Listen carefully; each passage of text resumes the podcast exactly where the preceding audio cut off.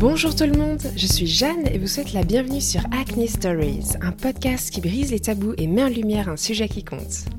Le but de ce podcast est de se sentir davantage en confiance avec soi-même, d'accepter notre peau telle qu'elle est, de l'aborder différemment et de peut-être découvrir des solutions auxquelles vous n'aviez pas pensé. Rendez-vous cette semaine avec un épisode de la série Parlons produits, qui a pour but de vous aider à mieux comprendre les besoins de votre peau afin de choisir des soins plus adaptés. Aujourd'hui, je reçois Caroline de Blinière, cofondatrice de Millet. Millet, c'est avant tout l'histoire de deux meilleures amies, Caroline et Anna, qui ont constaté une méconnaissance et un manque d'éducation sur les systèmes hormonaux des femmes. Passionnées par le sujet, elles se sont entourées de plusieurs experts pour mener à bien une véritable enquête sur les hormones, dont l'impact sur notre bien-être au quotidien est loin d'être négligeable. Et cela a donné naissance à Millet, une marque de soins naturels, holistiques, dédiée à l'équilibre hormonal féminin. Dans notre échange, Caroline nous partage ses connaissances sur l'acné hormonal, également nommé acné cyclique, qui survient de plus en plus à l'âge adulte, et nous fait part de ses conseils pour apaiser l'inflammation déclenchée par les hormones, au travers de plantes et d'ingrédients naturels que l'on retrouve dans les formulations des produits Millet. Si votre système hormonal vous semble difficile à comprendre, apprenez dans cette conversation les connaissances de base pour comprendre le fonctionnement de vos hormones et ainsi mieux adapter votre mode de vie. Cet épisode absolument passionnant est une véritable invitation à écouter son corps pour vivre en harmonie avec son cycle. Bonne écoute Eh bien, bonjour Caroline. Bonjour Jeanne. Merci beaucoup d'être disponible aujourd'hui. Je suis ravie de t'accueillir sur Acne Stories. C'est un plaisir parce qu'on en parlait. C'est un thème euh, très large qui revêt des mhm. réalités très différentes. Donc, euh, je pense qu'on peut peut-être apporter une petite touche à, à l'édifice des réalités autour de l'acné. Tout à fait. Je suis trop contente d'enregistrer euh, cette pépite déjà. eh bien, du coup, tu es la cofondatrice de Millet, qui est une marque de cosmétiques qui vraiment est sur l'équilibre féminin, le bien-être féminin, principalement en lien avec les hormones. Tu vas me dire si, si je me trompe. Mais avant qu'on entre dans le vif du sujet, est-ce qu'on pourrait commencer par toi? Est-ce que tu pourrais te présenter, nous raconter un peu ton parcours et peut-être l'initiative et le concept derrière Millet? Mhm. Écoute, avec plaisir. Alors, euh, Millet, pour commencer, en fait, signifie la bonne amie en provençal. Et c'est mmh. important parce que ça fait un peu plus de 15 ans que je travaille dans le bien-être et la beauté, donc à la fois en développement et en digital. Et en fait, donc j'ai toujours été passionnée euh, par euh, les cosmétiques, les compléments alimentaires, hein, dans lesquels je faisais le développement. Le lien très sûr avec le bien-être global du in and out. Euh, et en fait, j'ai été très marquée par le fait qu'il y avait énormément de choses autour de la beauté, autour, on va dire, de ce qui se voit. Donc euh, l'acné en fait partie. Mais finalement, mes connaissances, notamment autour de nos hormones qui impactent énormément euh, notre bien-être, mais aussi donc les, le confort physique, hein, le bien-être en général, et aussi le confort mental, qui reste encore un sujet un petit peu tabou, qui est très impacté par les hormones et les cycles. On le fait beaucoup de manière un petit peu légère, on va dire, dans l'ironie, euh, mais peu dans la connaissance de soi. Et puis l'état de la peau et des cheveux, où là, pour le coup, j'ai vraiment découvert, et j'ai eu l'impression d'être ignorante, alors que pour le coup, j'étais baignée dans ces sujets depuis des années, euh, toutes les conséquences des variations hormonales sur la peau et les cheveux que j'ai trouvé très méconnues, avec des symptômes souvent confondus avec d'autres et des errances diagnostiques très longues. Donc moi, je l'ai vécu notamment au niveau de mes cheveux, perte de cheveux, euh, se précipiter vers des compléments alimentaires alors qu'on n'en a pas forcément besoin, et comprendre in fine quel était l'impact voilà, des hormones, notamment sur la perte de cheveux. Donc, euh, c'est un sujet qui m'a paru euh, complètement inexploré. Et donc, c'est là qu'on a commencé à creuser le sujet avec euh, donc, beaucoup d'experts issus d'horizons différents, donc à la fois des médecins, hein, endocrinos, gynéco, mais aussi des naturopathes, qui sont beaucoup des gens, des micronutritionnistes qui ont arrêté la pilule, qui ont eu des problèmes hormonaux et qui veulent vraiment traiter les causes racines. Et voilà, ça a été une enquête passionnante dans laquelle, évidemment, bah, les problèmes d'acné hormonal ont surgi notamment. Hyper intéressant. C'est vrai que hum, on n'est pas beaucoup éduqué en fait sur le système hormonal et on ignore en fait euh, l'impact énorme que ça a, euh, comme tu dis, aussi bien sur l'aspect physique qu'on voit que aussi l'énergie, la santé mentale. Après, la beauté devient de plus en plus holistique. Donc heureusement en fait, parce qu'on prend en compte maintenant ces, critères-là qui sont essentiels. quand tu dis ça avec Anna, donc, qui est la cofondatrice de Millet, donc qui est accessoirement ma meilleure amie euh, depuis voilà, plus de 25 ans, c'est quand même pas anodin qu'on ait créé cette marque à l'aube de nos 40 ans, si tu veux. On était toutes les deux dans des postes confortables, on va dire. Et, et en fait, il y a une espèce de, de, colère autour de ces tabous féminins parce que il y a beaucoup de, symptômes qui sont tabous. On parlait des problèmes euh, de confort mental, il y a aussi tout ce qui est euh, sécheresse intime. Enfin, il y a beaucoup de choses autour de, des variations hormonales. Et il y a cette double punition de ne, un, ne pas forcément comprendre son fonctionnement. Ah, moi, je pense que j'ai mis, euh, voilà, que enfin, à l'aube de mes 40 ans, j'ai enfin compris ce qu'était un cycle menstruel et comment ça pouvait m'impacter, alors que j'ai été sujette à des syndromes prémenstruels assez, assez aigus, notamment à certaines périodes de ma vie. Euh, et, effectivement, de l'autre côté, de voir qu'il y avait vraiment un manque de diagnostic, d'identification des femmes elles-mêmes, puisque le sujet était tabou et un vide de marché. C'est-à-dire que notamment, euh, bah, on parlait rapidement de la chute des cheveux tout à l'heure, chez l'homme c'est extrêmement identifié, l'origine hormonale, il y a beaucoup de choses. Euh, chez la femme, ça va être très confondu. On va parler de dermatite séborique. On va mettre beaucoup de temps à identifier le problème mécanique, euh, voilà, qui vient du changement du pH du cuir chevelu, des variations hormonales et donc de l'affaiblissement du follicule pileux. Et donc finalement, je me suis dit, mais c'est fou, il y a encore tous ces sujets-là à creuser et on ne va pas traiter, c'est exactement comme on disait, on ne va pas traiter que le symptôme, comment améliorer, camoufler, on va vraiment s'intéresser aux causes racines, et que ce soit pour le confort physique ou l'état de la peau, c'était hyper intéressant puisqu'on s'est rendu compte voilà, du rôle prépondérant de certains organes comme le foie, qui est un petit peu la centrale de régulation des hormones. Et voilà, et son impact, donc l'impact de certaines alimentations, de, tout ce qui est lié aussi, c'est on sait que c'est le cœur des émotions, de la colère, de beaucoup de choses, et de l'impact sur, sur la peau, sur, sur le sommeil, sur le confort mental. Et c'est ça qui était intéressant. Et en fait, en creusant, on se rend compte que quand on débarrasse, on va dire, la couche marketing, traiter les symptômes, j'ai des ballonnements, j'ai de la rétention d'eau, on adore hyper segmenter en marketing. Je dis ça parce que je sors de 15 ans de marketing, mais euh, finalement, les causes racines d'un syndrome prémenstruel, euh, de certaines causes d'endométriose, mais qui sont encore des choses très multifactorielles, hein, et de la périménopause, sont très généralement les mêmes quand on creuse les causes racines. C'est la régulation hormonale, c'est un foie un petit peu surchargé, c'est une inflammation.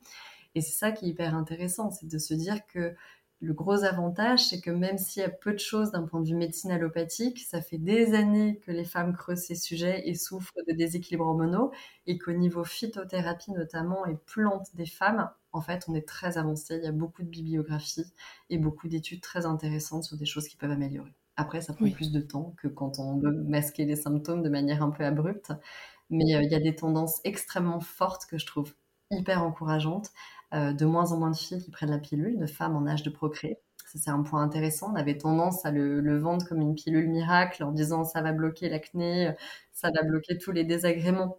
Or, on redécouvre avec des études que bah, un cycle hormonal naturel, euh, c'est-à-dire qu'une ovulation, ça a aussi un rôle dans l'organisme.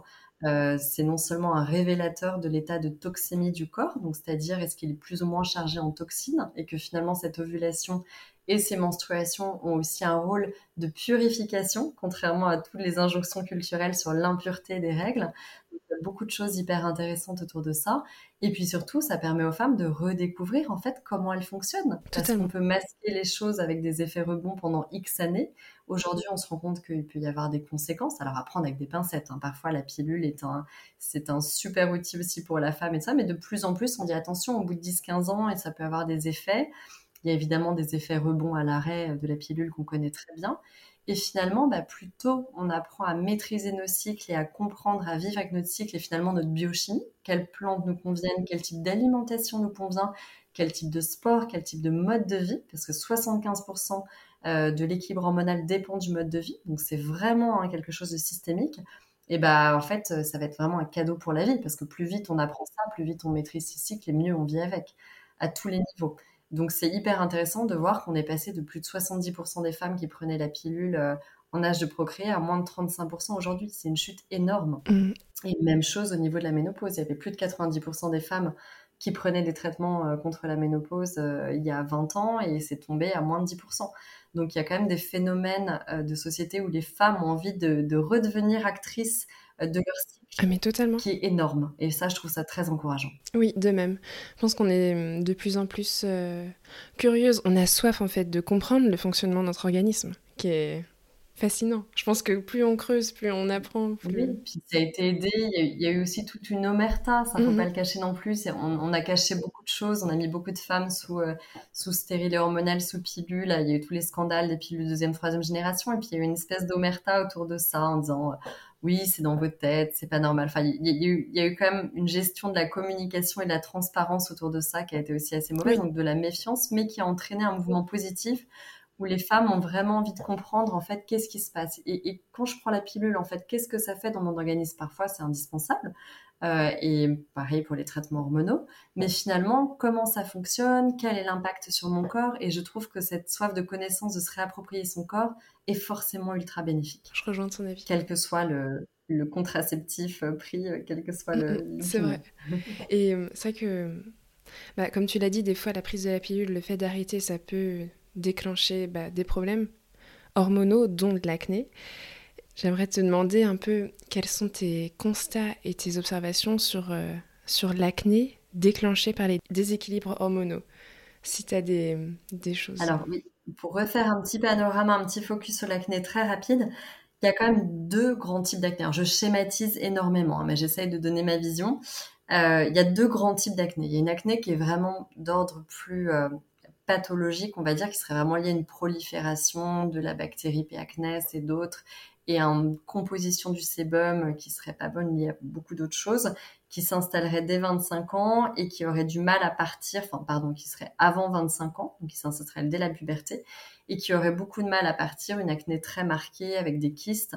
Celle-là, c'est une des acnées les plus difficiles à traiter. C'est celle qui se traite souvent sous antibiotiques, qui est un petit peu une acné en fil rouge, j'ai envie de dire, qu'il y a un déséquilibre, une inflammation profonde qui est multifactorielle, mais qui fait qu'il y a des kystes très installés qui ont du mal à partir depuis l'adolescence.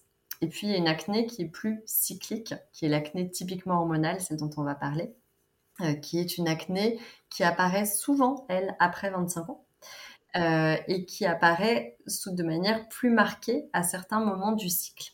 Ça, c'est une acné qui est liée en fait à l'inflammation pendant les cycles, parce qu'il faut savoir qu'une femme a plus de variations hormonales en quelques mois qu'un homme autour de toute une vie, donc forcément ça impacte euh, le corps. Et si tu veux, quand c'est une acné notamment plus adulte qui est localisée essentiellement autour de la mâchoire, euh, sur le haut du dos, le haut du décolleté, un peu sous forme de kystes, en fait, ce sont des kystes qui sont latents, qui sont sous la peau qui vont être révélés, exacerbés en fait lors des cycles hormonaux par les variations hormonales. On va reparler du fonctionnement.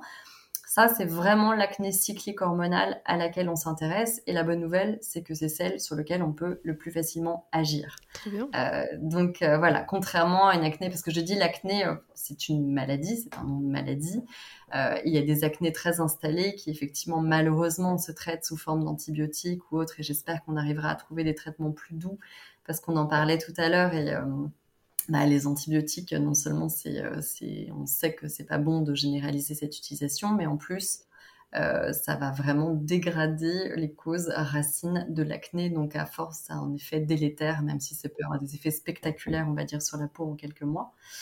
Et donc voilà, l'acné hormonale qui arrive un peu sur le tard quand on croyait en être débarrassé, ou même pour des femmes qui n'avaient jamais eu d'acné, est assez surprenante. Et en même temps, euh, c'est un vrai révélateur. Il faut le prendre comme un signal que le corps nous envoie en disant voilà, là, il y a un petit déséquilibre.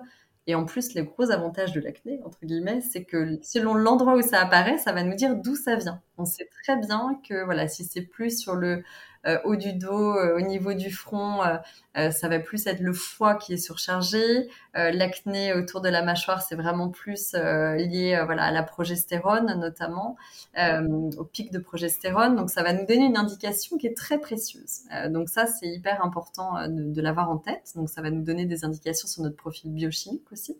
Est-ce qu'on a plutôt tendance à avoir un excès d'œstrogène, de testostérone, de progestérone? euh, Il y a vraiment des profils très identifiables via la localisation de l'acné. Et puis après, tout simplement de notre mode de vie. On en parlait. Alors attention, on a tendance à confondre. Euh, c'est pas parce que j'ai mangé un gâteau au chocolat ou j'ai bu trop d'alcool la veille, donc que j'ai surchargé mon foie, que l'acné va apparaître le lendemain. Il y a toujours un temps de décalage euh, dans la métabolisation. En revanche, ce qui est extrêmement clair autour de cette acné hormonale, c'est que c'est donc une inflammation qui est liée notamment à une surcharge. Donc de deux choses, le foie, on le disait. Donc le foie, bah, qu'est-ce qui va surcharger le foie? On sait très bien que c'est euh, tout ce qui est index glycémique élevé, donc tous les sucres, euh, tout ce qui est aussi les produits laitiers avec euh, les toxines, etc., qui vont aussi avoir tendance à surcharger un petit peu le foie. Et puis euh, tout ce qui est acide gras saturé, donc la junk food, on reparlait des frites, ça je vous apprends rien en disant ça. Mais les acides gras, c'est hyper important parce qu'il y a eu beaucoup de méconnaissances autour de la composition du sébum et ce qui crée l'acné. L'acné, c'est d'abord un excès de sébum donc au niveau du follicule pileux, donc euh, à la racine de tous les petits poils qu'on a sur le visage, et donc tous les, ce qui va former les comédons, c'est-à-dire les fameux points noirs aussi. Et c'est couplé à une prolifération de la bactérie P. acnes. Donc qu'est-ce qui va favoriser en fait cette prolifération de la bactérie dans un excès de sébum? C'est d'abord la composition du sébum en lui-même. Il y a beaucoup de gens qui vont avoir des peaux grasses et ça, c'est notamment l'acné plus adolescente. Donc, peau grasse égale oups, euh, tout d'un coup, on a effectivement une tempête hormonale dans le corps, donc une prolifération de sébum qui a du mal à se réguler parce que c'est un petit peu, voilà, bonjour les hormones.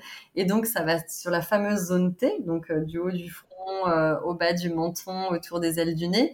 Et là, on est sur une acné très classique où c'est pas forcément une prolifération de P. acnes. Effectivement, il y a une surcharge des comédons et donc ça va entraîner des acnés généralement pas forcément inflammatoire, sauf cas plus pathologique comme on l'a mentionné, c'est-à-dire des pores qui se bouchent, un excès de sébum, et on va avoir les fameux, le fameux pu, les points noirs, les points blancs, etc.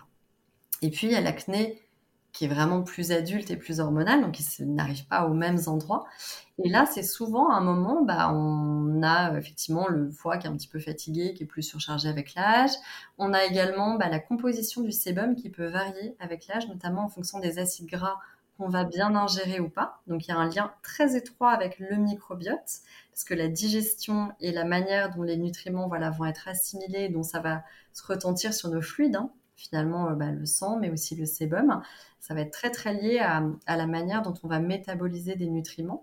Et donc il y a beaucoup de problèmes de sébum qui sont liés à une mauvaise composition euh, du sébum, donc des acides gras. Par exemple, on sait très bien qu'on peut combattre l'acné, notamment hormonal, en réintroduisant des bons acides gras comme les oméga 3 mais aussi euh, en réintroduisant voilà certains minéraux parce que en modifiant cette composition du sébum, on peut avoir toujours une peau à tendance un petit peu grasse avec donc un petit peu trop de sébum, mais si ce sébum est de bonne composition, riche en acide gamma-linoléique, et eh ben en fait, il ne va pas favoriser la prolifération de P. acnes, mauvaise bactérie. On en revient à ce fameux équilibre du microbiote. On en parle beaucoup dans l'intestin, il est indispensable, mais ce microbiote, il est aussi étroitement lié euh, au microbiote cutané. Il y a tout un microbiome qu'on appelle cutané. Et en fait, on est couvert de bactéries et il faut favoriser toujours la prolifération des bonnes bactéries versus les mauvaises bactéries. Et ce message-là est important parce qu'évidemment, c'est étroitement lié à notre alimentation. Ça veut dire qu'on aura beau essayer de faire tous les traitements euh, cosmétiques en surface, agresser la peau, eh bien, si de toute façon le sébum qu'on produit n'est pas de bonne qualité, ça va se reproduire. Donc, on en revient aux causes racines. Et il y a un autre effet aussi, c'est que plus on va agresser la peau, ce qui a souvent été fait malheureusement au niveau de l'acné avec des, des omicellaires, par exemple. Moi, je suis, très, je suis très contre les omicellaires. On oublie, on a tendance à se dire acné, on va éliminer le gras. Ah non, réintroduisons les bons gras en alimentation. Donc oméga 3, oméga 7, acide gamma-linoléique. Et surtout, essayons de réintroduire aussi les bons gras sur la peau. Pourquoi? Parce que le gras, c'est la constitution de la peau. Il faut savoir que la barrière cutanée, c'est un mix de céramides. Il y a plus de 50% de céramides qui sont des acides gras naturels. Et donc, quand on va tendance à mettre notamment de l'alcool, des omicellaires, des choses comme ça qui sont assez agressives sur la peau parce que elles vont être, en fait, elles vont, elles vont s'accrocher à toutes les molécules de gras pour nettoyer la peau. En fait, on décape, si tu veux, un petit peu la peau. Or, on aurait plus tendance à réintroduire, par exemple, des huiles démaquillantes, des huiles végétales et des choses comme ça. On a toujours peur du gras quand a de l'acné. Ça, c'est vraiment une fausse croyance et surtout sur les acnés adultes et de type hormonal. On a parlé de la puberté. La puberté, 80% des cas, c'est un excès de sébum. La peau est un peu grasse à cette époque, la peau se met en place. Donc là, c'est logique de vouloir lutter contre le gras, mais faisons-le de manière douce. On a prouvé aujourd'hui que quand on mettait une crème sur la peau, notamment des crèmes avec de l'alcool ou des choses assez décapantes, en fait, on va le microbiome cutané va mettre 3 heures en moyenne à se régénérer. Or, les acnés, et notamment les acnés de type hormonal, surtout quand on prend de l'âge, bah, c'est surtout ce microbiome cutané qui s'affaiblit pour beaucoup de raisons. La peau avec l'âge produit moins de céramides, donc déjà la barrière cutanée devient plus fine. Euh, on a aussi ce système de, bah, de, de, composition de sébum en fonction de l'alimentation qui peut changer et se dégrader, et donc favoriser la prolifération du P. Donc les acnés adultes, on en a beaucoup sur des peaux de plus en plus sèches. Donc ça n'a pas de rapport avec la création de sébum, ça a de rapport avec la barrière cutanée et la composition en interne des céramides de notre peau et de notre sébum. Donc ça, c'est très important à comprendre parce que dans ces cas-là, on se dit, mais en fait, on va pas agresser la peau, la sécher et assécher soi-disant l'inflammation qui apparaît. On va traiter les causes racines. Et donc les causes racines peuvent impliquer que ça prend un petit peu plus de temps que quand on met effectivement directement de l'alcool ou qu'on agresse la peau. Mais en revanche, ça va être beaucoup plus durable et les boutons ne vont pas revenir toujours aux mêmes endroits parce que plus on a affaibli la barrière cutanée, plus on va favoriser le retour du bouton au même endroit. Donc ne pas trop toucher la peau, ça on le dit beaucoup en cas d'acné, mhm. mais c'est important. Euh, on a toujours beaucoup de bactéries sur nous, euh, même avec les gels hydroalcooliques, c'est encore pire parce qu'on va rajouter de l'alcool sur la peau, donc ça c'est à bannir. On a beaucoup parlé du masque-nez avec la prolifération. Moi je pense que le fait de se toucher le visage aussi avec des gels hydroalcooliques, ça n'a pas du tout amélioré euh, la chose. Donc évitez de trop se toucher le visage et par contre quand on le fait, essayez de prendre les produits les plus respectueux du microbiome cutané. Donc s'il y a un petit tri à faire dans sa salle de bain. Moi, je dis vraiment les huiles végétales pour se démaquiller, beaucoup plus douces et respectueuses du microbiome, qui vont pas surcharger la peau. Euh, éviter aussi euh, bah, la surhygiène, hein, notamment au niveau du corps. Quand on décape la peau, euh, il y a beaucoup de dermatologues qui maintenant sortent de l'hygiénisme et disent attention, on ne devrait pas mettre du savon tous les jours et même on devrait faire des toilettes de chat parce que quand on fait ça, bah, on décape quand même beaucoup la peau et on le fait un peu trop aujourd'hui. Au niveau des crèmes, évitez euh, des crèmes où il y a de l'alcool notamment.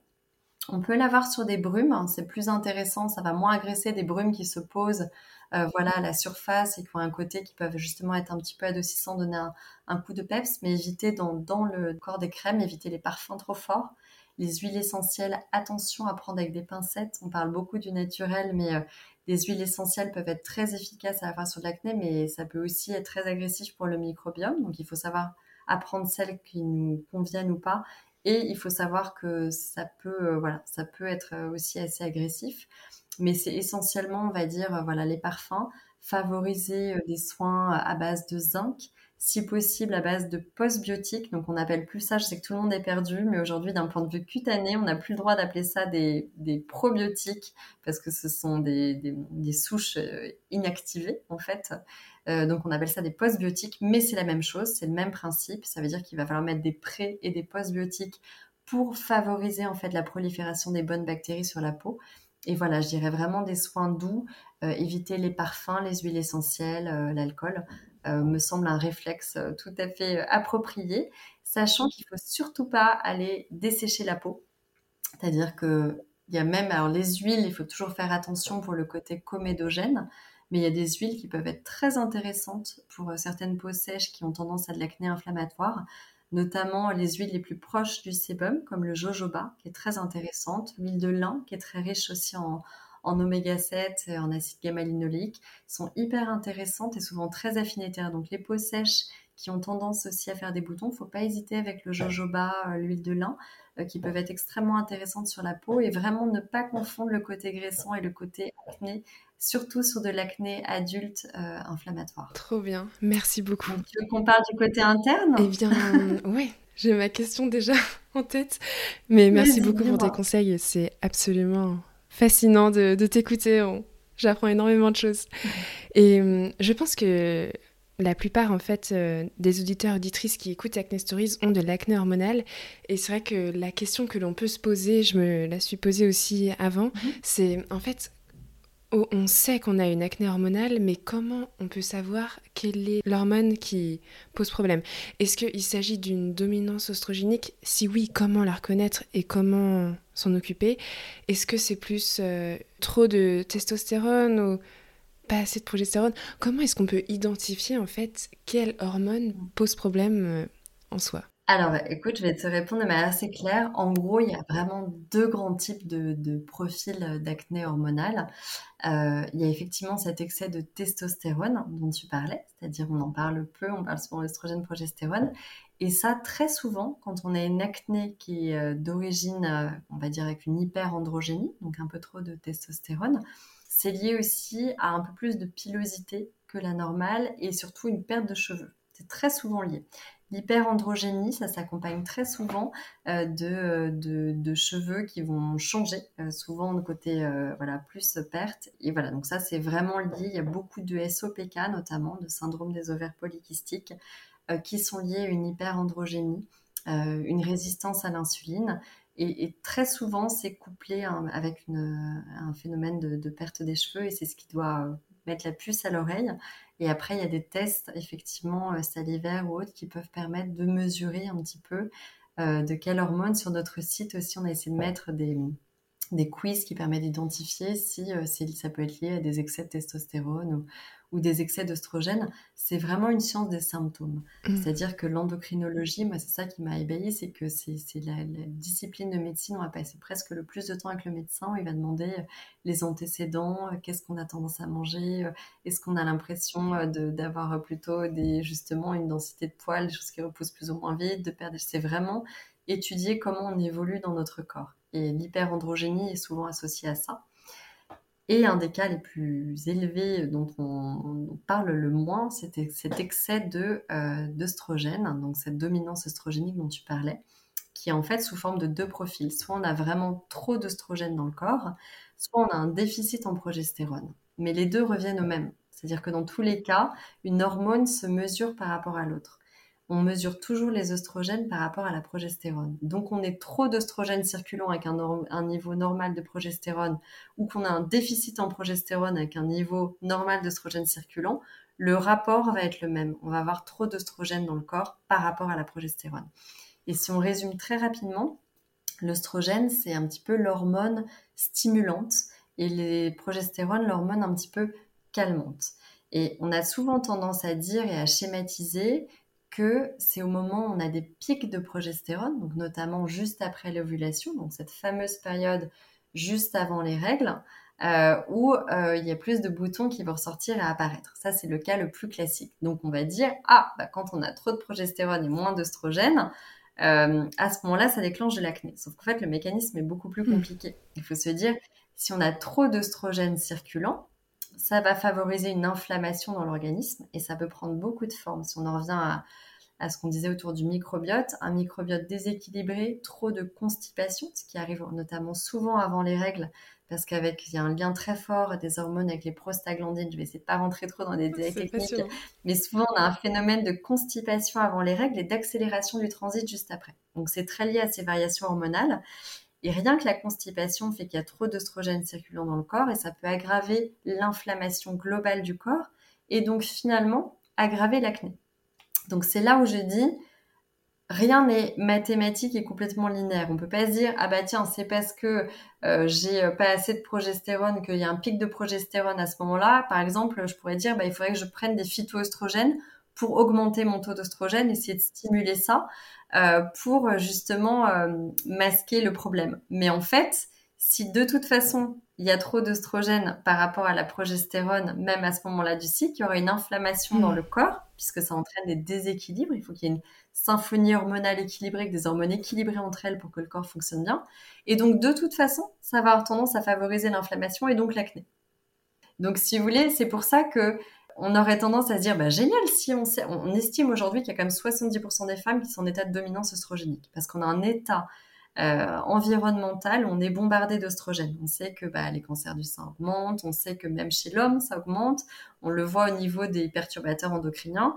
Une large majorité des perturbateurs endocriniens seraient des xénostrogènes. Ça veut dire qu'ils vont imiter ou inhiber ou favoriser la prolifération de nos oestrogènes. Mais en tout cas, ils rentrent en compétition avec nos oestrogènes. Donc, on est dans des environnements hyper oestrogéniques. Ça, tous les endocrinos, euh, gynécos le diront avec toutes les molécules chimiques qu'on a fait rentrer, on va pas rentrer dans les détails, mais ça va surtout perturber les oestrogènes euh, comme molécules.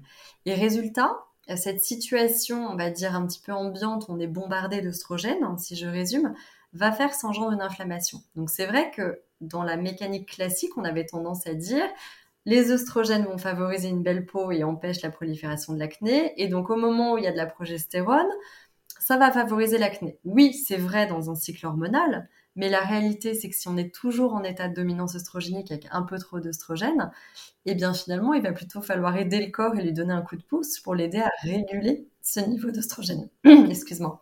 Donc réguler ce niveau d'oestrogène, il y a des molécules hyper intéressantes qu'on a identifiées.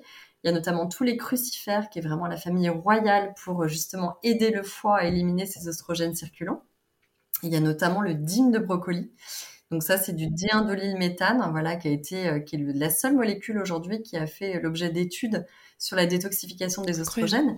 Et c'est là où nous, on avait une approche euh, in qui nous semblait intéressante, c'est-à-dire de dire à l'intérieur, finalement, si on constate euh, qu'on a trop d'oestrogènes circulants et toutes les, choses dont on a parlé hein, euh, qui sont liées, donc euh, les, pubertés plus précoces, les, choses qu'on peut mesurer. L'endométriose aussi, c'est très lié à la prolifération d'oestrogènes, puisque finalement, on parlait de l'hormone stimulante, c'est elle qui va stimuler la prolifération de l'endomètre. Et finalement, on s'est dit, bah, dans ce contexte-là, pour calmer l'inflammation générale, la cause racine, hein, ça va pas être de changer nos cycles. Il y a toujours un moment où on va avoir un pic d'oestrogène à l'ovulation et puis la fameuse chute avec le pic de progestérone derrière. On n'a pas vocation à changer un cycle. En revanche, euh, si on peut aider l'organisme à mieux éliminer les oestrogènes, donc à mieux réguler les hormones, on va donner un coup de pouce au foie pour limiter l'inflammation dans le corps et donc par voie de fait limiter euh, l'acné. Euh, de type hormonal. Et résultat, on a vraiment travaillé donc sur euh, ce fameux élixir détox, donc un concentré à boire. On a dit, bah, on va essayer de, mêler à la fois le diindolylméthane de brocoli, qui vraiment, lui, va travailler sur la détoxification spécifique des oestrogènes, et puis, tous les organes émonctoires qui peuvent être en lien avec l'acné. Donc, la bardane, qui est une plante qui est même reconnue, euh, tu au niveau voilà, d'organismes de, santé pour limiter, vraiment favorable à la peau et limiter la prolifération du fameux P. Euh, la bardane qui serait en plus très riche, elle vient de découvert en postbiotique. Il y a des choses euh, comme quoi c'est une molécule qui va vraiment agir aussi sur le microbiome cutané. Et puis après, vraiment soulager le foie. Donc, on a le desmodium, la piloselle qui va agir sur l'évacuation de la mhm. lymphe, l'ortie. Enfin, un mix de plantes pour vraiment essayer de, euh, en fait, euh, décharger un petit peu le foie. Après, j'insiste sur la détox. Quand une détox marche, déjà, c'est des choses qu'on fait de manière ponctuelle. Mhm. On ne peut pas tout le temps mettre le foie, on va dire, euh, déjà sous assistance. Et puis en plus, il faut savoir que bah, une détox par principe, ça va éliminer les toxines du corps, donc ça va aussi agir en chélateur, ça peut aussi éliminer euh, certaines molécules euh, euh, essentielles, c'est-à-dire quand on prend en même temps un autre complément alimentaire que quelque chose détox, c'est pas très logique, il faut le faire au moins à distance parce que ça va agir en chélateur, ça veut dire que ça va se fixer à certaines molécules pour les éliminer, puisque ça élimine, ça peut pas non plus trier, éliminer que le mauvais. Donc pour moi, ça se fait de manière ponctuelle. Et quand une détox fonctionne, il faut pas le faire deux jours ou trois jours avant un anniversaire ou un événement important, parce que ça va faire ressortir les kystes. En fait, évidemment, quand ça élimine les toxines, il n'y a pas de secret, il faut que ça sorte. Euh, donc ça va avoir tendance à faire ressortir les kystes latents. Donc dans les premiers jours, il peut y avoir un phénomène de dire oh, mais ça fait ressortir mes boutons. Oui, mais c'est normal. Mais après, ça va améliorer le grain de peau parce qu'en fait, on fait ressortir les toxines pour après améliorer le teint et le grain de peau. Donc c'est vraiment comme ça que ça fonctionne, agrupé avec des soins très respectueux du microbiome en parallèle. Mais c'est comme ça que ça fonctionne et c'est pour ça qu'on dit qu'il faut jamais faire de détox quand on est par exemple allaitante parce que bah, les toxines ça s'élimine aussi par tous les émonctoires donc le lait maternel tout ça je le rappelle parce que c'est important c'est pas anodin et nous on fait on a fait exprès de faire un programme très court ça dure 15 jours on peut faire un mois au maximum plus va y avoir une sortie importante de boutons plus ça veut dire que le corps en avait besoin c'est une expression du corps. Donc à ce moment-là, on peut aller jusqu'à un mois, mais pas plus. Ça se fait au changement de saison, ça ne se fait pas en continu. C'est un petit coup de pouce, mais la manière dont le corps va réagir va nous donner de grandes indications. Et il y a des gens qui ont eu des réactions qui étaient notamment très constipées, euh, qui ont eu des réactions en disant mais j'ai un, un, transit qui s'est accéléré aussi, donc il va mieux. Ça m'a un petit peu débloqué. Et la détox et le confort intestinal sont extrêmement liés. Euh, les émonctoires, il y a la peau, qui est le principal organe émonctoire, le plus de surface. Il y a effectivement le foie, dont on a beaucoup parlé, qui est central au niveau de la régulation de l'acné hormonale. Mais il y a aussi les intestins. Quand les intestins marchent pas, donc c'est tout à fait logique que quand on stimule les organes émonctoires, on stimule également le transit. Et c'est indispensable d'avoir un bon transit pour avoir une belle peau. Euh, parce qu'encore une fois, bah, plus, plus ça stagne dans l'intestin, plus on va avoir d'oestrogènes circulants qui ont du mal à s'éliminer. On en revient à ce fameux mécanisme d'inflammation. Donc il faut arrêter de voir les choses par le bout de la lorgnette. Tu parlais de holistique. Holistique, c'est très simple. C'est on va s'attacher aux causes racines et on va essayer de le traiter par voilà, là où on pense que c'est le plus efficace, c'est souvent des côtés systémiques. donc les hormones, c'est systémique, le microbiote, c'est systémique, et il faut vraiment soigner les deux, soigner l'alimentation pour que ça puisse avoir un effet sur le long terme. Je comprends, ouais, complètement. Et j'ai une dernière question avant qu'on passe aux ingrédients que vous avez choisis. Tu as dit que les symptômes qu'on pouvait reconnaître quand on avait une dominance de testostérone, c'était par rapport du coup à la perte de cheveux, à une pilosité. Quels sont les symptômes qu'on peut reconnaître quand on a une dominance oestrogénique? Alors, oui, la dominance oestrogénique, très souvent, elle va se traduire notamment avant les cycles, donc c'est souvent dans les 5 à 10 jours qui précèdent les règles. Euh, on va reconnaître des douleurs mammaires, par exemple des seins plus, un peu plus tendus, euh, on va reconnaître aussi, alors ça, ça dépend aussi si on est sous pilule ou pas sous pilule, parce que ça va être un peu plus exacerbé quand on n'est pas sous pilule. Mais les symptômes les plus classiques, ça va être les, douleurs au niveau mammaire. Il y a aussi la rétention d'eau qui intervient souvent un petit peu quand on est en dominance oestrogénique, les ballonnements, les petits gonflements et l'irritabilité. Euh, qui est aussi quelque chose de très marqué quand on est en dominance oestrogénique puisque finalement la progestérone, alors les dominances en progestérone, c'est extrêmement rare, hein, j'ai rarement vu ça, mais aurait tendance à avoir un effet très calmant. Oui, bah aujourd'hui, dans le contexte actuel, c'est assez rare d'avoir trop de progestérone par rapport aux oestrogènes. Et dans ces cas-là, c'est plutôt un effet calmant. C'est-à-dire que euh, la fatigue, euh, notamment la fatigue physique, la fatigue au lever, ça serait plus lié à la progestérone, alors que les oestrogènes ont plutôt un effet excitant, irritabilité, nervosité. Donc, euh, c'est les principaux symptômes. Après, c'est toujours difficile de faire des schémas parce qu'on a tous des profils oui, menstruels un petit peu différents. La chute de cheveux aussi, pour revenir à ça, on parlait avec les androgènes, l'hyperandrogénie. Il faut savoir que c'est toujours marqué, c'est plutôt au niveau des raies, au niveau des tempes, c'est vraiment localisé. Si c'est une chute de cheveux globale et notamment sur l'arrière du crâne, ça n'aura normalement aucun rapport avec de l'hyperandrogénie. Mais, euh, mais, très souvent, l'hyperandrogénie, c'est excès de pilosité, euh, acné, euh, voilà, un petit peu plus présente, et puis lié à une perte de cheveux par endroit, au niveau des raies, au niveau des tempes, souvent sur la première partie, effectivement, des cheveux, dans les plus reconnaissables. Ok. Est-ce qu'on peut à la fois avoir une hypoandrogénie et un taux trop élevé de testostérone? Donc, trop de, de testostérone et trop d'œstrogène? Oui, voilà.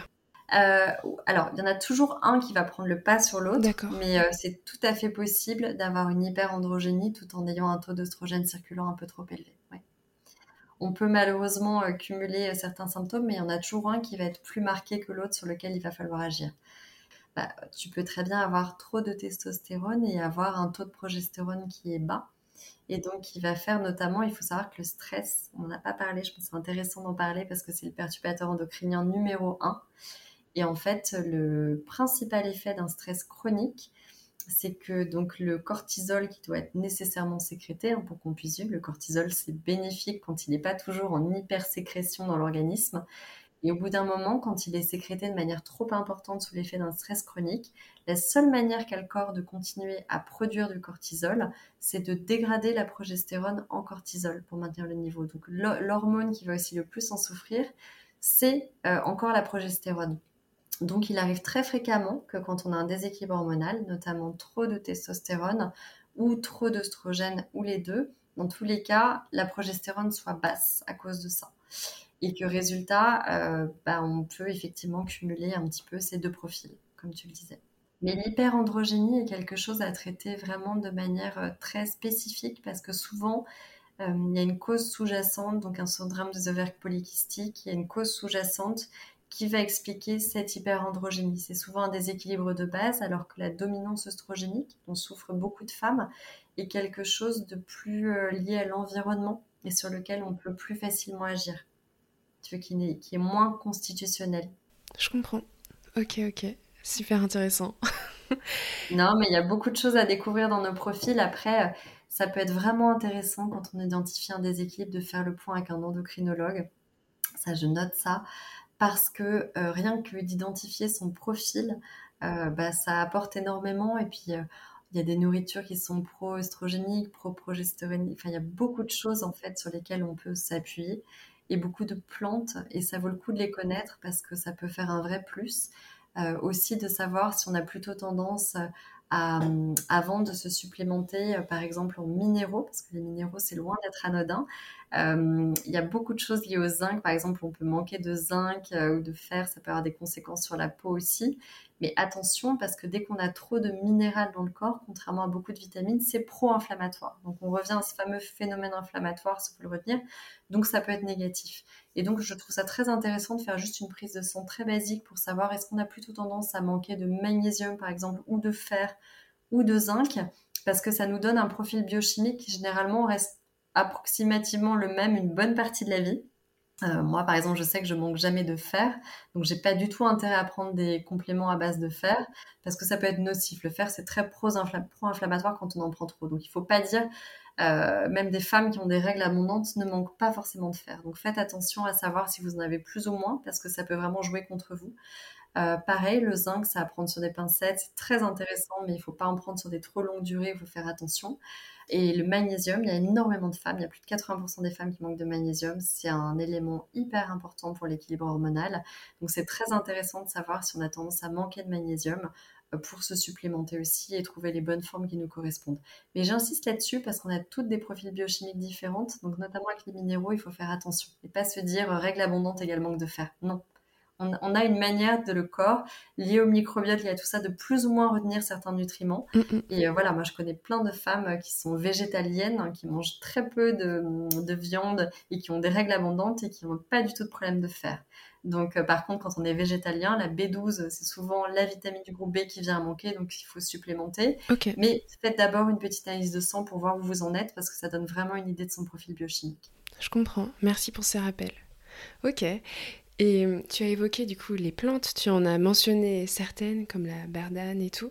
Est-ce que tu pourrais nous, nous raconter un peu du coup le développement des produits millés Quels sont ceux que tu recommandes euh, peut-être pour l'acné? Et quelles sont les plantes du coup que vous avez choisies et quels sont leurs bienfaits? Alors euh, oui effectivement donc comme tu as compris je pense que nous millés la, vraiment la philosophie de la marque mmh. c'est de s'attaquer aux causes racines pour aider l'organisme à revenir à son état d'équilibre et surtout, on va essayer de le faire sans euh, plantes avec trop de contre-indications ou trop agressives. Alors ça, c'est très important. Pour moi, c'est la responsabilité d'une marque grand public, c'est-à-dire, par exemple, un des points de base, on a évacué euh, toutes les phytohormones de nos produits. Alors pourquoi? Parce que quand on creuse, donc les phytohormones, c'est ces fameuses plantes qui peuvent booster euh, des niveaux euh, d'oestrogène ou mmh. euh, parfois c'est des phyto, des pro progestéroniques, donc comme le gâtillier. le problème de ces plantes, c'est qu'elles ne sont pas toujours bien maîtrisées, c'est-à-dire qu'elles dépendent étroitement du microbiote, de la manière dont on va les métaboliser. Et donc, ce qui est très intéressant, c'est que sur ces plantes, des phytohormones, notamment sur les populations asiatiques qui mangent beaucoup de phytohormones depuis des générations, le soja, le tofu, elles ont un microbiote extrêmement adapté à la métabolisation de ces plantes. Donc en fait, elles vont très bien les métaboliser et dans ces cas-là, les phytohormones sont géniales parce que quand ça fonctionne bien, elles peuvent moduler les taux hormonaux à la hausse quand à la baisse. Donc quand on a trop d'oestrogènes, elles vont moduler à la baisse et quand on n'en a pas assez. Sauf qu'aujourd'hui, quand même, il y a beaucoup de débats autour de ces phytohormones, mais quand on creuse, euh, on se rend compte que bah, euh, avec un microbiote caucasien, donc européen comme nous on a, avec nos hérités de générations euh, de, avec une alimentation particulière à l'Europe, il n'y aurait que 30% des femmes caucasiennes qui métaboliseraient vraiment bien ces phytohormones. si je prends un exemple, une femme qui a de l'endométriose mais qui ne l'a pas identifié encore, euh, si jamais elle prend des phytohormones, qu'elle en prend trop, il y a notamment des préparations à base de soja qui sont extrêmement chargées en soja, qui a un phytohormone très fort, eh bien ça peut potentiellement favoriser, booster le niveau d'œstrogène, donc booster la prolifération de l'endomètre, donc aggraver l'endométriose. Donc j'insiste là-dessus parce que c'est un point hyper important. Euh, voilà, moi j'ai beaucoup travaillé en développement des produits et je fais hyper attention à ce que les produits à minima ne puissent pas faire de mal. Mmh, bien sûr, je comprends. Vraiment éliminer non seulement les ingrédients controversés, être très naturel, ça est la base, mais attention, notamment au niveau des compléments alimentaires, il y a beaucoup de choses qui ne sont pas anodines. Euh, et donc, on a fait très attention à éliminer des plantes dont on n'était pas sûr que ça puisse avoir un effet positif, notamment sur des populations sensibles, des femmes qui euh, auraient un début de cancer du sein sans le savoir, qui, euh, voilà, qui seraient, on va dire, euh, sous traitement et qui aurait une endométriose sans le savoir. Donc on a fait très attention à ça niveau complément alimentaire. C'est ça qu'on a pris beaucoup de plantes adaptogènes, qui sont vraiment aussi des plantes qui s'adaptent bien. Et puis au niveau de l'hormone, des hormones et de l'acné hormonale en spécifique, aujourd'hui on l'a traité sous un plan. Alors on a peut-être un plan topique, c'est déjà d'évacuer tous les perturbateurs endocriniens. C'est-à-dire que même dans nos produits euh, cosmétiques, et ça c'est très important, euh, typiquement euh, l'acné ça se traite beaucoup avec de l'acide salicylique naturel, hein, on dit aujourd'hui, ou des huiles essentielles, qui sont deux molécules extrêmement efficaces. Hein. Moi, ce qui me pose problème là-dedans, c'est que c'est quand même, il y a beaucoup de perturbateurs endocriniens dans ces deux molécules, notamment l'acide salicylique naturel, hein, qui est un perturbateur endocrinien reconnu et avéré et que les phases de la vie où on est le plus sensible aux perturbateurs endocriniens, euh, bah, notamment l'adolescence, donc quand on va avoir de l'acné ou quand on est en phase de perturbation hormonale, je trouve que c'est pas très logique de rajouter un perturbateur endocrinien sur la peau. Et euh, finalement, bah, quand on regarde le marché, c'est beaucoup ça, ou alors des choses assez agressives. On en parlait, euh, voilà, à base d'alcool, d'huile essentielle et choses. Et résultat, nous, l'approche, elle va être un petit peu différente. Ça veut dire qu'on va vraiment essayer, un, de voilà traiter la cause racine, soulager le foie, soulager euh, les organes émonctoires. Donc on parlait, euh, donc on a fait un élixir détox en interne qui est vraiment pour euh, le teint et aussi le, confort digestif, qui va jouer parce que moi je l'ai vu depuis des années sur des sur des justement des produits détox qui jouent vraiment sur sur la peau et notamment le grain de peau de manière assez marquée. Et quand on voit que le grain de peau s'améliore, ça veut dire qu'on va vraiment dans la bonne direction parce qu'on n'est plus dans l'élimination des boutons, on est vraiment dans l'amélioration de l'état général de la peau. Et donc là, on a choisi bah, le fameux dîme de brocoli dont on parlait, qui a fait l'objet de beaucoup d'études sur la détox œstrogénique, mais qui est une position un petit peu différente de, ce que font les gens habituellement autour de l'acné. Et puis la bardane, la piloselle, l'ortie, le dysmodium, vraiment jouer sur la stimulation des organes émonctoires. Et en haute, euh, pour aujourd'hui, on va vraiment euh, travailler aussi, je pense, un soin à base voilà, de postbiotiques, de choses très respectueuses de la peau. Euh, on va vraiment être dans des soins, euh, euh, par exemple avec des parfums naturels qui conviennent aux femmes enceintes, donc vraiment les plus hauts degrés, tu vois, de naturalité au niveau de toxicologie en fait, pour que ce soit le plus respectueux possible du microbiome cutané. Et euh, après, on a une petite brume aussi apaisante qui, euh, qui, fait son effet, qui elle contient un petit peu d'alcool, mais qui est vraiment, euh, qui a un côté très apaisant aussi. Il y a du magnésium, voilà, on a des, un ensemble d'éléments apaisants pour apaiser aussi les rougeurs et l'inflammation qui peut qui peut être intéressante et qui protège aussi du stress cutané. On en a peu parlé, mais il y a des choses très intéressantes au niveau de la lumière bleue, notamment les écrans. On parle beaucoup des masques, on oublie les écrans. Et en fait, c'est aussi assez agressif et pro-inflammatoire sur la peau en externe. Et aujourd'hui, il y a des molécules hyper intéressantes comme la capucine euh, qu'on a mis dans la brume qui peuvent aider aussi à protéger ça. Mais euh, on va s'intéresser aussi, je pense, à terme à un soin topique, donc sans acide salicylique, sans huile essentielle, tu l'auras compris. Euh, il y a des nouvelles molécules qui sont quand même très intéressantes, dont la bardane dont on a parlé, qu'on retrouvera peut-être dans un soin out, qui a notamment un rôle sur le microbiome cutané.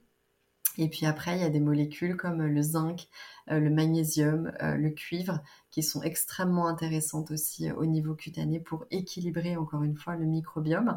Alors tout ce qui est naturel euh, va prendre un peu plus de temps. Euh, ça, je tiens à insister là-dessus. Comme quand on le fait en, in, bah oui, peut-être que le bouton ne va pas être asséché dans les deux jours que ça prend un peu plus de temps. En revanche, c'est aussi plus durable puisqu'on va rééquilibrer en profondeur la peau. Et quand on rééquilibre en profondeur, c'est une notion très importante à avoir. Ça prend un peu plus de temps, mais généralement, ça dure plus dans le temps.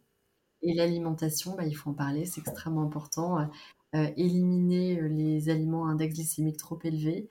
Attention à la surcharge de produits laitiers notamment euh, voilà, le lait euh, avec le lactose. Donc des laits sans lactose, c'est un petit peu mieux. Et puis, euh, voilà, faire attention aux acides gras, réintroduire des bons acides gras. Et les oméga 3 ont une particularité, c'est qu'il faut vraiment essayer de les mêler sous forme végétale, mais aussi sous forme animale. Il y aura la meilleure biodisponibilité. Donc, une cuillère d'huile de colza, très riche en oméga 3 peut tout à fait suffire d'un point de vue végétal. Et de temps en temps des poissons gras, notamment euh, voilà, macro, sardines les moins pollués, si possible les plus petits. Euh, c'est vraiment un bon mix aussi pour la peau, c'est très important. Les fruits de mer pour le zinc, pour apporter de manière euh, naturelle le zinc biodisponible. Donc voilà, c'est vraiment l'alimentation joue un rôle clé et vous pourrez prendre toutes les pilules miracles et les meilleurs soins s'il y a une alimentation très déséquilibrée, euh, ça ne s'améliorera pas. C'est vrai. Il faut rappeler ce point. Totalement. Mais il y a la règle du 80-20. On n'est pas obligé de tout faire parfaitement. Le corps sait très bien se réguler à partir du moment où on lui donne une bonne base. Donc c'est ça qui est important de retenir. C'est-à-dire si vous me faites 80% du temps, vous essayez de commencer par un petit déjeuner équilibré, réintroduire des bons acides gras, avoir une alimentation équilibrée, et le week-end faire la fête et à peu près ce que vous voulez, vous savez que le corps sur le 80-20, il arrive très bien à gérer. Euh, mais euh, c'est important d'avoir une bonne base. Et ça, c'est des habitudes qui se prennent facilement. On dit qu'une habitude prend deux semaines à s'installer, mais c'est important de le faire. Et ne pas trop agresser la peau, c'est-à-dire vraiment, on en reparlait, euh, les bons acides gras, les huiles démaquillantes, euh, voilà, respecter le microbiome et, faire attention à ce qu'on se met sur la peau. Carrément, ouais. Caroline, merci beaucoup. Je t'en prie. C'était super intéressant.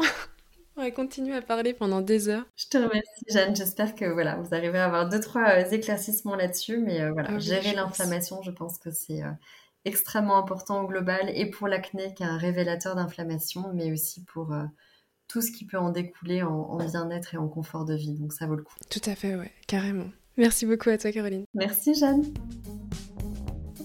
J'espère que cet épisode vous a plu. Plongez dans l'univers de Millet en vous rendant sur le site www.millet.care et suivez l'actualité de la marque sur la page Instagram at millet-women-care. Si vous souhaitez me faire part de votre histoire ou bien d'une simple anecdote, je vous invite à me contacter sur les réseaux sociaux ou directement sur acnestoriespodcast.gmail.com. N'hésitez pas à partager cet épisode sur les réseaux sociaux et à lui donner une note, idéalement 5 étoiles sur Apple Podcast. Acne Stories est disponible sur Spotify, Deezer, SoundCloud, Ocha et de nombreuses autres plateformes. Pour plus d'informations, rendez-vous sur la page Instagram et TikTok, Acne Stories Podcast. Rendez-vous dans deux semaines pour un nouvel épisode.